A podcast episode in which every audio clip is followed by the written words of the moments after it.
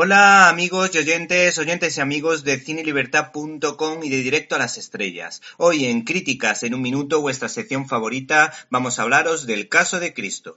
En los últimos años, el cine de temática religiosa intenta abrirse camino entre superproducciones que copan casi todas las salas. Estas películas tienen más seguidores de los que muchos podrían pensar, a pesar del ninguneo que sufren por parte de muchos medios de comunicación.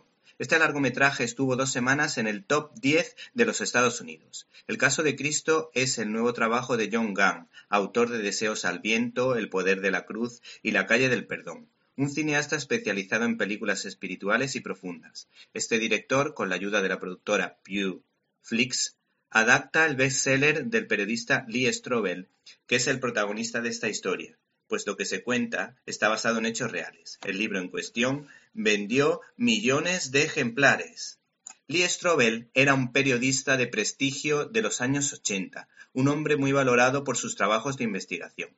Este señor y su mujer se consideraban ateos convencidos, hasta que ella se convierte al cristianismo porque una enfermera creyente salva la vida de su hija, situación que distancia a la pareja, ya que él quiere demostrar a su esposa que la resurrección de Jesucristo nunca pudo ocurrir y que por tanto Dios no existe.